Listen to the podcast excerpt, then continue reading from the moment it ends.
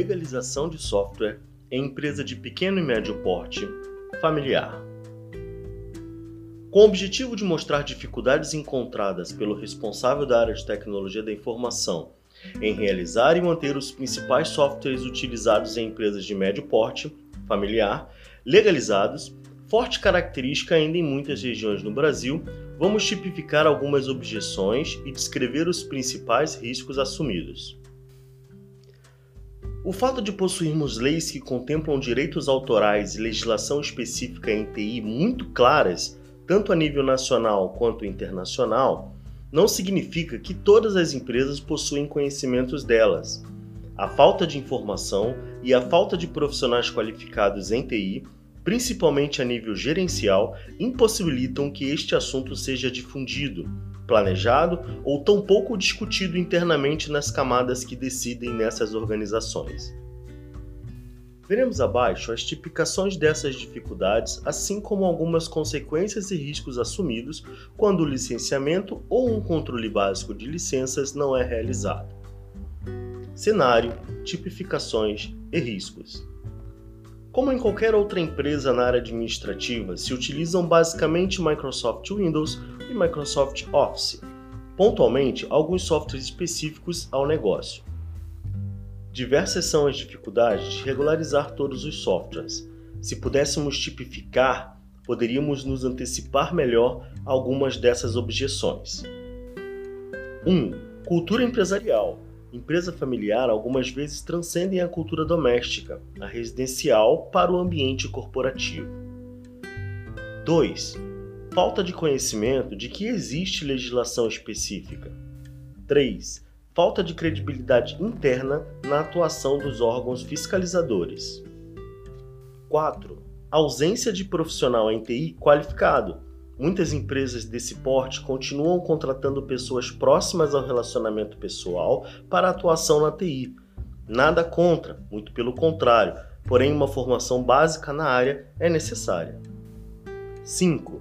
Desconhecimento do funcionamento de políticas de legalização de software. Por sinal, é específica para cada fornecedor e algumas vezes complicadas, tornando-se custosas e inacessível caso a cotação seja realizada sem o real conhecimento das diversas modalidades disponíveis.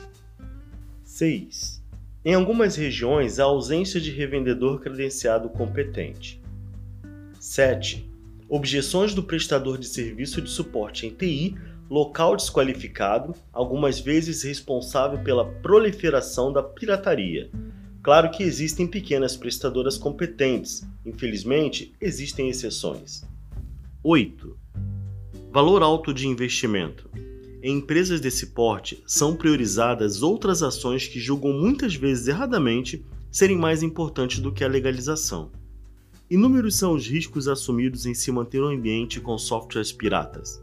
Riscos muitas vezes altos e que podem trazer sérios problemas ao funcionamento do negócio a multa ou as ações judiciais são somente a ponta do iceberg. Porém, em empresas desse porte, quando o assunto é tratado, somente o aspecto financeiro da multa versus o investimento são levados em consideração, quase na totalidade das vezes.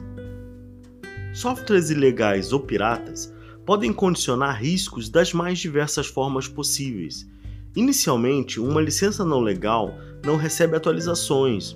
Com isso, falhas de segurança e mesmo na aplicação identificadas pelo próprio fabricante não são implementadas. Além disso, cópias não legalizadas são adquiridas de várias formas, seja comprando uma mídia pirata, baixando pela internet, copiando de um computador de terceiros e etc. Essas mídias podem esconder e hospedar diversos vírus, e muito comum o próprio crack, que já é um vírus por natureza. Downloads através da internet escondem os mesmos riscos, acrescentando o acesso ao site, que dificilmente será uma fonte confiável de navegação. Realmente não é nada barato legalizar software, principalmente no Brasil, onde a carga tributária ainda incide fortemente sobre esses produtos. Porém, manter um parque ilegal, mesmo que em uma empresa de pequeno e médio porte, pode ser muito custoso e acarretar danos de caráter criminal, além de prejuízos operacionais pela incidência de vírus e mau funcionamento de softwares. um dia de faturamento parado pode muitas vezes custar mais do que o próprio licenciamento, podendo inclusive o responsável pela empresa e o responsável pela TI responder solidariamente. Um forte abraço e até a próxima.